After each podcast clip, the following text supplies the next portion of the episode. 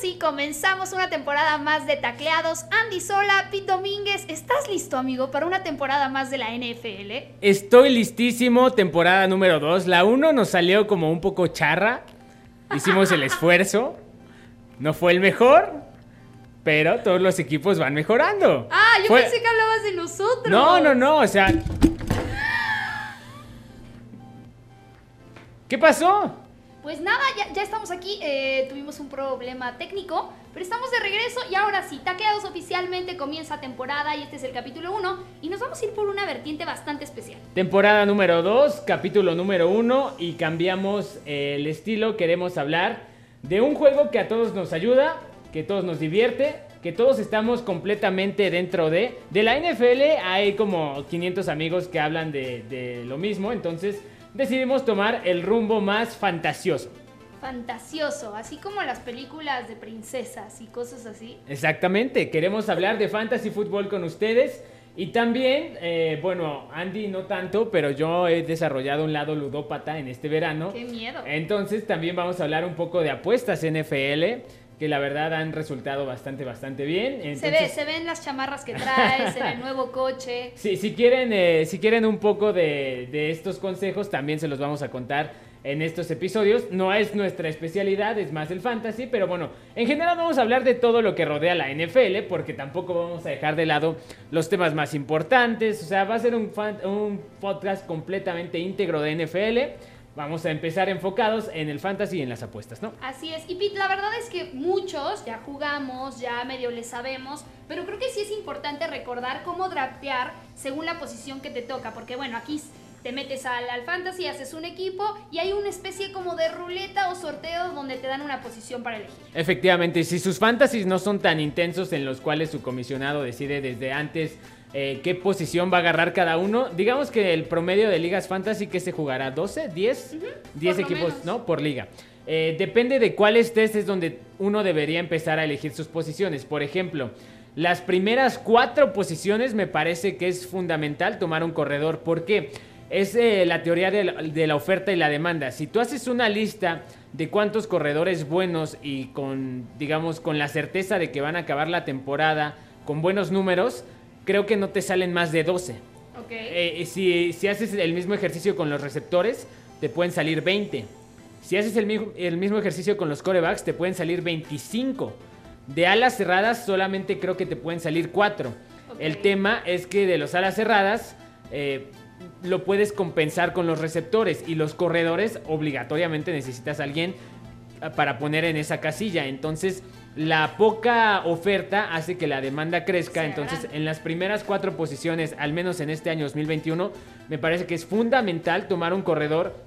Y yo hago mucho las teorías de los paquetes. ¿Tú qué preferirías? En la primera ronda salir, por ejemplo, con Aaron Jones y en la segunda con un receptor, eh, digamos en teoría de segunda línea como Mike Evans, o irte por Tyreek Hill, que es, eh, yo diría, quizá el mejor receptor de, de la NFL en este momento, y llevarte un corredor eh, que no tiene tantas certezas como Miles Sanders, por ejemplo, Nick Chubb, ¿no? Que si Nick Chubb bien es un jugador muy completo y que eh, en el fanta- en el juego real es sumamente productivo, Sí, en en el fantasy fantasy, no tanto. en el fantasy no porque no es tan productivo en, en la cuestión de recibir pases. Entonces, cuando haces ejercicio de qué pareja prefieres, me queda claro que en los primeros cuatro necesitas tomar corredor sí o sí. Me parece. Y si estoy en una última posición donde, híjole, ya a veces sientes que te robaron a todo tu equipo completo, ¿qué hago? Eh, si, está- si estuvieras en las últimas cuatro posiciones, cuatro o cinco posiciones, ahí sí creo que es eh, una cuestión de hacer este el balance una vez más. ¿Qué preferirías? ¿Llevarte un receptor eh, bastante bueno, ba- bastante bien cotizado, por ejemplo, de Andre Hopkins, que lo puedes tomar en la posición número 10?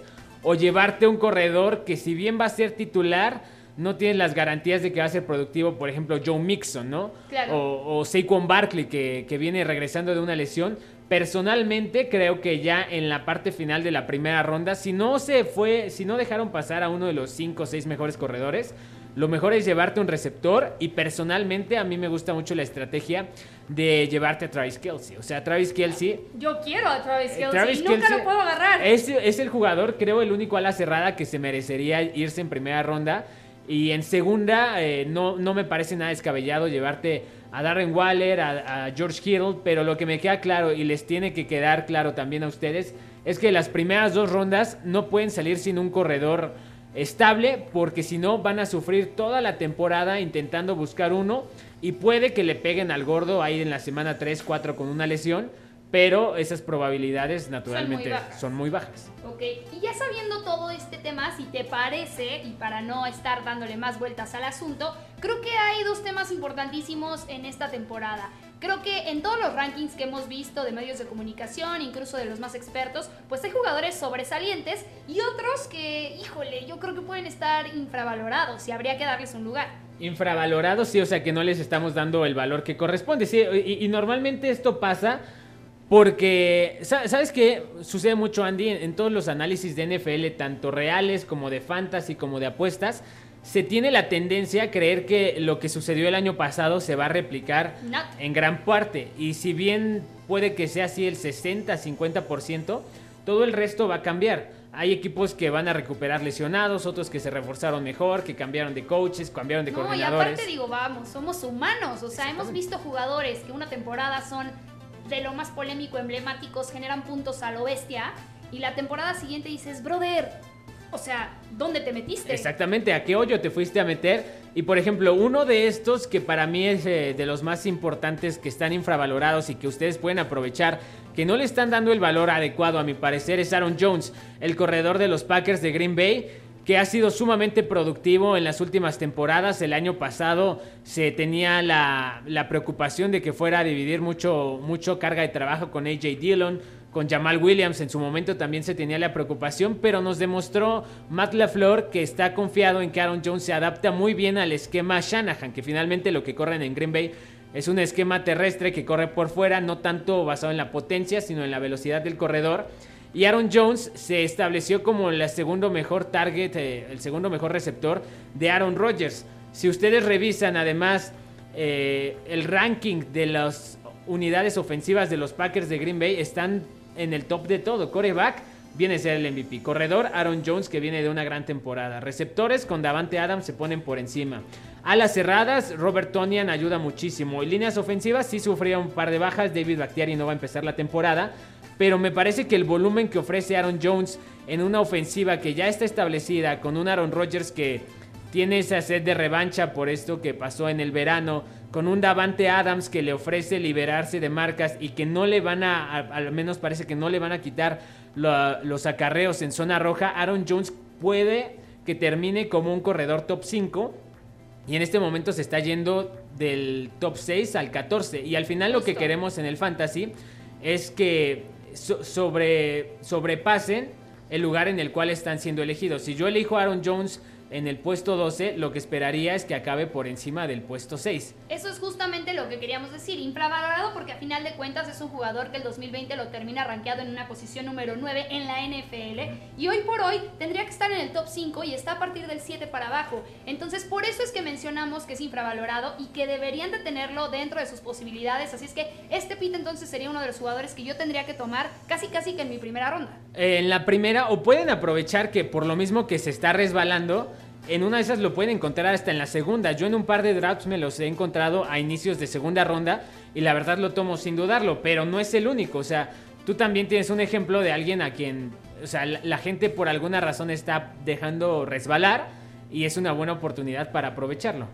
Así es. Eh, otro de los que creo que yo podría mandar como jugadores infravalorados es Marvin Jones, que ahora está en Jacksonville, porque recordemos que es un jugador que jugó en los Bengals, en Detroit, y que sinceramente sus números eran espectaculares. Aún así, lo tienen dentro, ya casi llegando a los 30 en el ranking de la NFL. Y a mí me parece que este jugador podría estar mucho más arriba por la cantidad de puntos que generaba. O sea, si yo te digo que un jugador te está creando 13 puntos promedio por partido en un fantasy, para mí es espectacular. Y lo tienen realmente muy abajo en el listado. Ahora, vamos a tener que ver cómo funciona ahora que lleguen a, Jacksonville con un coreback nuevo, eh, ya cumpliendo 31 años de edad, Pete, que la realidad es que, pues sí, hay factores que lo empiezan a complicar, pero para mí es un jugador que podría estar en tu lista, que podría ser de esos que estamos mencionando, que no serán los tomados de primera línea, pero que sin duda te podría sacar de pues, un gran bache.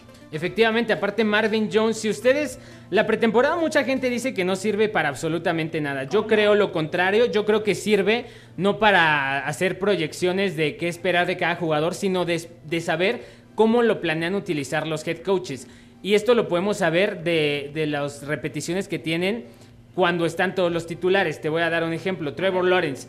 El primer partido que DJ Chark, que en teoría llegaba como el receptor 1 de Jacksonville y que sufrió una lesión en el dedo y que no pudo participar y parece que lo va a estar acarreando toda la temporada. En ese primer juego que, que DJ Chark no jugó, ¿Cuáles fueron los receptores de Jaguars que jugaron más snaps, más jugadas literalmente? Marvin Jones tuvo 13 cuando Trevor Lawrence, Trevor Lawrence jugó 15. De esas 15, Marvin Jones lo acompañó en 13, Colin Johnson lo acompañó en 13, la Vizca lo acompañó en 8 y Laquan Treadwell lo acompañó en 4. Entonces, eso de inmediato te deja ver que Urban Meyer, el nuevo head coach de Jacksonville Jaguars, planea usar a Marvin Jones y a Colin Johnson como los receptores principales cuando Trevor Lawrence esté en el campo. Y eso es algo que tampoco va contra la lógica porque normalmente cuando tienes un coreback novato, lo que buscas es ponerle un mejor amigo experimentado, un receptor que ya tenga, pues valga la redundancia, experiencia en la NFL, que sea productivo y Marvin Jones cumple a la perfección con ese rol, así que yo también coincido. Marvin Jones se debe estar yendo por ahí de la ronda 10, 9. Ustedes lo pueden aprovechar en la 8, 7 y tener la certeza de que va a acabar siendo uno de los más productivos este año. Anotado en mi lista. Ahí están ya dos. Ahí están dos. ¿Y el tercero quién sería? El tercero para mí sería un jugador que la verdad eh, me, llama mucho la atención que año con año sigue pasando lo mismo. Eh, parece que hay, hay de estos jugadores que eternamente no los valoramos. Es Tyler Lockett, el receptor de los, de los Seahawks de Seattle. Si bien creo que el año pasado sufrió en su reputación un golpe por DK Metcalf y su irrupción, al final, si, si se dan cuenta en los primeros 8 o 9 partidos de, Seahawks en cuestión fantasy, eran picos altísimos una semana para DK Metcalf y la siguiente para Tyler Lockett. Voy a nada más dar un dato en lo que dices. Justamente en la primera eh, mitad logró 144 puntos en 10 partidos. O sea, es muchísimo. Es demasiado, es demasiado. O sea, te está dando un promedio de 14 puntos por juego, que tú dirías, ok, para un receptor que normalmente lo usas como receptor 2 es algo fenomenal. Eh, y, tiene la ventaja que ya tiene la química con Russell Wilson. Russell Wilson, yo apuesto mucho a la química que haya entre, entre coreback y receptor. Naturalmente Ross también ya la desarrolló con DK Metcalf. A mí lo que me llama la atención es que al parecer DK Metcalf, que sí es este ser monstruoso, imponente, espectacular, que se lleva todos los highlights, eh, Tyler Lockett no ha dejado de ser productivo. O sea, porque una semana DK Metcalf tenga 140 yardas y un touchdown a la siguiente semana Tyler Rocket tiene 85 y un touchdown o, igual y se mantiene en un promedio de 70, 70 yardas, 6 recepciones, una anotación y ya con eso tienes para tener 13, 14, 15 puntos que como dices son muy buenos. Aparte este año la línea ofensiva de Seattle mejoró un poquito. El año pasado Russell Wilson estaba entendiéndose, estaba acabando de entenderse con DK Metcalf. Ahora ya los dos tienen muy claros sus roles. Me parece que Queda claro que Metcalf es el receptor principal, entonces las defensivas se abocarán más a defenderlo a él y eso le puede dejar todavía más espacio a Tyler Lockett. Bueno, pero al final entonces Tyler Lockett sería nuestro tercer jugador eh, infravalorado, ya que a final de cuentas eh, lo tienen ahí tal vez por las altas y bajas que había tenido, ya lo mencionamos, primera mitad de la temporada es espectacular, la segunda le cuesta más trabajo, pero creo que esta temporada ya un poco más engaranado con lo que es el equipo va a funcionar muy bien, así es que chicos, no lo dejen morir. No, no lo dejen pasar porque además se, está yendo en un rango similar al que se va Juju Smith-Schuster, ¿no? Y Juju Smith, por ejemplo, eh, el año pasado... Eh, Deontay Johnson le robó la mayor cantidad de targets por parte de Ben Roethlisberger, o sea, comparte con más jugadores. Y por otro lado, Tyler Lockett, pues solo comparte con DK Metcalf, o sea, es una gran oportunidad oportunidades, amigos. Oportunidades que deben de tomar, así como vamos a irnos ahora a las oportunidades que han tenido los jugadores sobrevalorados y que pues sí le echan como más salsa a los tacos de la que le deberían de echar, ¿no, Pete? Hay unos que, más que ellos, creo que nosotros los sobrevaloramos. Mi primer candidato en esta opción me pesa. Yo lo amo, yo lo amo. Me pesa porque sé que no va a ser popular. Esto puede venir a morderme eh, Bite Me the Ass y cuando acabe la temporada, pero creo que sí es una, es una decisión que la pensé demasiado. Es Derrick Henry. Quiero saber por qué. Derrick Henry para mí este año no es que sea sobrevalorado, siento que más bien se está yendo muy arriba. Entonces sí es sobrevalorado. Efectivamente. Eh, mira, te voy a decir algo. Si tú te pones a ver la temporada baja de los Tyrants, se fue Arthur Smith. Arthur Smith, que era el coordinador ofensivo, que ahora se va como head coach de los Falcons de Atlanta. Arthur Smith, si tú ves la carrera de Derrick Henry antes y después de Arthur Smith, es un jugador bueno y luego cuando llega Smith es un jugador elite. Ahora se va Smith, que era el que tenía el control de este esquema ofensivo. En su lugar llega alguien que, si bien ha trabajado en la NFL, estuvo con los Raiders en su última parada, ofensivamente nunca ha tenido en DVOA una, unidad ofensiva que termine en el top 10. Eso me espanta. Ahora, tú, puedes decir, bueno, pero siguen las mismas piezas. No creo, sí creo que los, los play callers, las mentes maestras ofensivas, tienen muchísimo que ver en, en ciertos juegos. Y ahora, dos cosas más. Una, llega Julio Jones, ¡Qué miedo! O sea, llega Julio Jones a hacer pareja con AJ Brown y naturalmente va a haber una tendencia a darle más balón, a Julio Jones. Entonces va a haber una tendencia a lanzar el balón un poco más para justificar el sueldo, la adquisición y explotar a tu nuevo talento. Otra razón, la defensiva de los Titans el año pasado me parecía bastante regular, este año me parece mala bastante mala. El perímetro quedó deshecho, perdieron receptores, perdieron corners, perdieron safeties. Entonces, ¿esto qué te deja pensar? Si la secundaria es vulnerable, van a permitir muchas yardas. Si permiten muchas yardas, naturalmente van a permitir muchos puntos. Tú en el script de partido, que es algo que les iremos explicando conforme avance la temporada, tú en el script de partido, cuando te das cuenta que tu equipo va a estar eh, abajo en el marcador en diversas ocasiones, pues es obvio que tú como ofensiva vas a tener que lanzar más. Vas a tener que dejar de correr para lanzar más.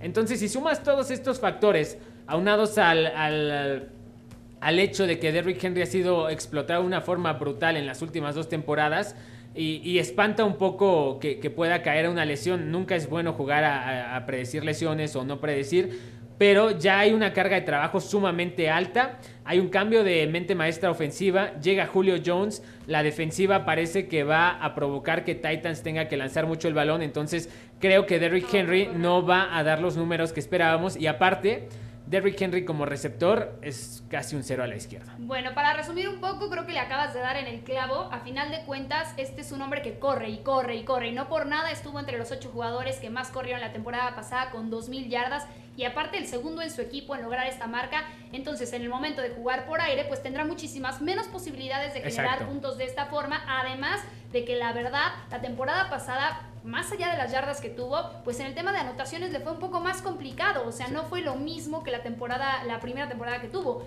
Entonces, sí creo que está sobrevalorado, pero tú de plano lo quitarías. No, no, no, o sea, o sea, cuando me refiero a sobrevalorado, no me refiero a que no lo tomen. O sea, me refiero a que en la posición en la que se está yendo, que ahorita su ADP que es el, promedio del draft en el cual se está yendo, es entre el 4 y el 7. Me parece que es muy alto, me parece que no va a pagar los dividendos que tú esperas. Yo me esperaría, quizá no, les, no sea la situación, pero me esperaría tomarlo al final de la primera ronda, al inicio de la segunda ronda, porque ahí creo que ya puede justificar un poco la inversión, o sea, que sea tu segundo, tu segunda selección, o que sea tu primera, pero ya cuando estás muy abajo en la primera ronda. Me parece bien. Yo me voy a ir a echarle un poco de limón a la herida, ¿no? Porque pues tú sabes la pasión, ¿no? Que tiene un vaquero de Dallas. Ya, ya veo venir por dónde va. Pero sí, mi sobrevalorado es Dak Prescott, sin duda. Me duele muchísimo, igual que a ti, Derrick Henry. Pero la verdad es que poner a un Dak, que la temporada pasada literal abandonó por una lesión, que yo entiendo que fue por lesión, pero quieras o no, pues ya traía el rezago. Más que en pretemporada se hablaba de una lesión de hombro, que me parece híjole, increíble pensar que viene saliendo de una para entrar a otra. No sé, Pete, yo desconozco mucho cómo es que se cuidan estos jugadores en ese sentido, cómo es que puedes llegar a una pretemporada ya con una lesión de hombro. Y lo ponen en una posición número 7, si no me equivoco, 6 más o menos del fantasy. La verdad, Pete, hay unos corebacks que van mucho más arriba que él. Yo entiendo lo que significan los vaqueros de Dallas. Yo entiendo lo que significaría para este equipo remontar, ¿no? Y, y, como recapacitar o reinventarse después de toda esta tragedia que ha venido cargando durante muchos años. Pero si somos sinceros, Prescott sí, daba unos números espectaculares en el fantasy. Yo lo tuve, la verdad, dos temporadas y no me arrepiento ni poquito, no solo porque sea pues parte del equipo que yo apoyo, pero creo que en esta ocasión ponerlo en una posición número 6, por supuesto que está sobrevalorado. Sí, me parece que al final esto es en base a, rankings que, nosotros hicimos. Y, y Dak, eh, o sea, si bien te ofrece la opción de que no solamente está en una ofensiva que promete ser muy, muy productiva. No les creas nada. o sea, es, que el, talento que tienen de verdad. No, es impresionante. Te invita a pensar que si están sanos, pueden ser ofensiva top 3 de la NFL. Amari, Gallup, eh, La línea ofensiva que regrese sana, Dak que, que se pudiera mantener sano, eh, sí sería una ofensiva top 5. Entiendo yo también muy bien la parte que dice, sobre todo la del hombro. A mí me parece que la forma en la que Cowboys manejó toda esta situación fue terrible porque te dicen, le hicimos una segunda resonancia magnética solo por precaución. Yo te voy a preguntar algo, Andy. ¿Tú ahorita te harías hacer, te irías a hacer una resonancia magnética solo por precaución? no, por supuesto que no. Solo es cuando sabes que hay algo ahí que puede estar mal, ¿no? En, los videos se le ha visto bien a Dak. Pero sí me parece que, que quizá... En cualquier momento podría tronar. Exactamente. Y aparte el hype que, que se le dio a principio de temporada baja creo que fue eh, el correcto, que lo poníamos como la opción cuarta, quinta, sexta de coreback. Ahora con este riesgo de la lesión sí creo que sí creo que puede estar un poco sobrevalorado. No, no significa otra vez que no lo elijan, pero o sea, si lo escogen como el coreback 8, 9, 10 de sus drafts, creo que es una buena posición. Bueno, lo voy a pensar, ¿eh? Muchas gracias por el tip.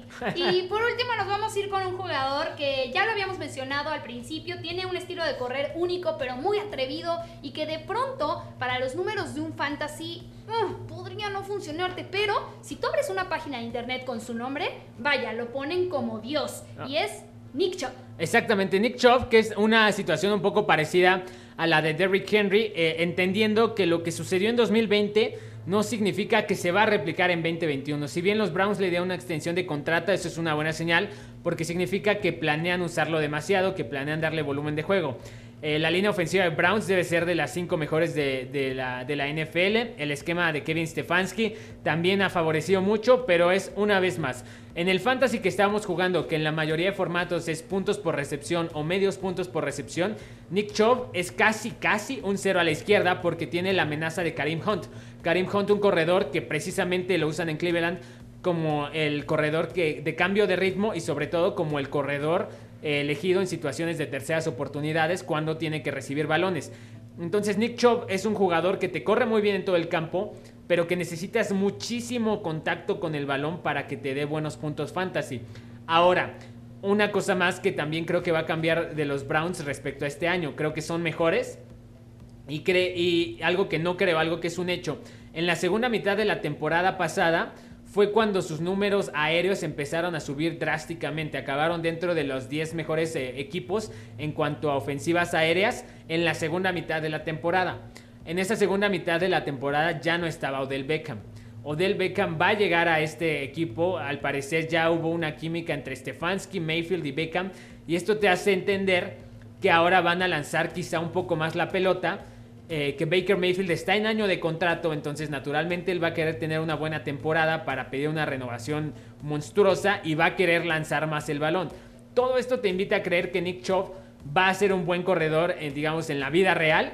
Para cuestiones de fantasy, puede que no te dé tantos puntos como se están pronosticando de acuerdo a la posición en la que lo están drafteando. Me parece bien, ahí están justamente los tres sobrevalorados y los tres infravalorados. Vamos a pasarnos rapidísimo a lo que fue el ranking de corebacks en la NFL, pues ya de cara a esta nueva temporada, donde ya lo mencionábamos, ¿no? Para mí había unos nombres que podían modificarse en este ranking, por decirlo de alguna manera. Pero bueno, ahí los tienes, Pete, y pues creo que está de más comenzar con Josh. O sea, estos los hicimos... Eh, y la verdad de los primeros eh, cuatro, creo que hay una... Cuatro, incluso cinco, se pudieran ir en cualquier orden, ¿no? Josh Allen, Patrick Mahomes, Lamar Jackson, Ross Wilson y Kyler Murray. Al final, eh, Kyler Murray y, Lamar Jackson te ofrecen la opción de tener yardas por tierra, ¿no? Que eso los hace indefendibles. Y sí creo que Lamar sería uno de los más seguros a elegir, ¿eh? para mí. Para mí sería uno de los más seguros a elegir por este tema, porque corre muchísimo, porque aparte es líder en ese tema de yardas y sin duda tiene un equipo que lo está respaldando de manera espectacular. A mí lo que me hizo llevar a Josh Allen y a Patrick Mahomes a la primera posición es que el coreback de Buffalo está en un esquema eh, de pass happy offense, o sea que lanzan muchísimo el balón, misma situación que Patrick Mahomes. Entonces eso te va a, dar las oportunidades de lanzar mucho más el balón. Eh, pero ¿te parece si eso lo... Platicamos en el... Y bueno, pasamos a la parte de las apuestas donde Pete se ha vuelto todo un experto. Un ludópata. Así es que dale, amigo. a ver, está, está sencillo. Eh, semana a semana les vamos a ir dando nuestros picks que creemos que pueden ser buenos. Pero ahora, antes de que empiece la temporada, hay una en los casinos, en las casas de apuesta, hay unas que pueden hacer ustedes de cuántos ganados creen que va a tener cada equipo en Eso la está temporada padrísimo. regular. Ahora, hay unos que para mí es dinero gratis y se los voy a dar aquí. Y es un tip que literalmente, este, pues si las casas de apuestas no querían que se supiera, pues bueno, que nos y contacten, ¿no? coméntenos, coméntenos en este, en este podcast si les funcionaron o no. Venga. Ahí está, la línea de los Bills en este momento está en 10.5. Eh, o sea, en- Las Vegas está dando por inferido que solamente van a ganar 10.5. Con 11 que ganen, ya ganamos esa apuesta. Ustedes vean su calendario, es una de las mejores ofensivas de la NFL. Defensivamente mejoraron. Eh, trajeron un receptor nuevo para Josh Allen. La línea ofensiva no se movió. El coordinador ofensivo no se movió. Entonces creo que eso es dinero gratis. Realmente apuesten a que va a ser over al 10.5 de la línea de los Bills. Y yo, Pete, vas a decir que estoy loca, pero me arriesgaría, ¿eh? Me arriesgaría cañón a los jaguares de Jacksonville. Te voy a decir por qué. Porque están marcando 6.5, o sea, más de 6.5 Ok, sí. juegos. Pero estás pensando en que traes un coreback nuevo que parece que va a ser una cosa espectacular. Si le quieres meter una lanita y arriesgarte y eres como yo, que te gusta estar en la tablita viendo cómo se siente esa adrenalina, yo me iría por ahí. Y aparte que juegas dos veces contra los Texans de Houston, entonces ese es un cheque al portador, entonces ya tienes dos victorias, lo cual solamente necesitaría cinco en otros 12 partidos Muy, para muy tener el over, sí. Eh, y yo también me iría con el under con los Lions, que su línea está en 6 puntos, en 5.5. Me parece que no hay forma en la cual puedan ganar seis partidos este año. Tienen, Pobres. o sea, su, su mejor receptor es Tyrell Williams, su mejor eh, corredor es de Andre Swift, pero no van a correr mucho. Su línea es buena, su coreback es Jared Goff. Tienen coaches, no es ser ofensivo, coaches retrógradas que están jugando una NFL de los 80s en el 2020. Y finalmente los Chiefs, que también su línea de 11.5 victorias me parece un Ah, chiste. es un chiste. O 12.5, la que sea. Creo que Patrick Mahomes puede ganar 14 sin lugar a dudas. Andy Reid en el 95% de sus temporadas ha conseguido el over en cuestión de victorias. Ahí está, Pete. Pues muchísimas gracias y vamos a ver, obviamente, si le atinaste o no, amigo. Lo bueno es que de esto hay hasta final de temporada, exactamente a mitad haremos un cálculo para ver cómo vamos. Pero bueno, hasta diciembre veremos cómo nos va. Pero ahí está, eso me parece de verdad dinero regalado en este momento. Corran antes de que cambien las líneas. Esto fue Tacleados, Pete Domínguez, Andy Sola. Nos vemos en la próxima. Y por favor, déjenos todos sus comentarios y compartan, porque lo único que queremos es ayudarlos a que su fantasy sea muy efectivo.